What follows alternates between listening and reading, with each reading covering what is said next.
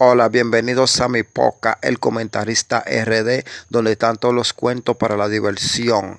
Y este es el primero. Este es un borracho que entra a un cementerio a las 12 de la noche, le sale un muerto y le dice, me vale, hágame favor de prenderme este cigarrillo. El borracho humildemente se mete la mano en el bolsillo, saca una caja de fósforo y un palito, lo prende y aluce el muerto y arriba abajo y le ve toda la costilla y los dientes afuera a ese muerto.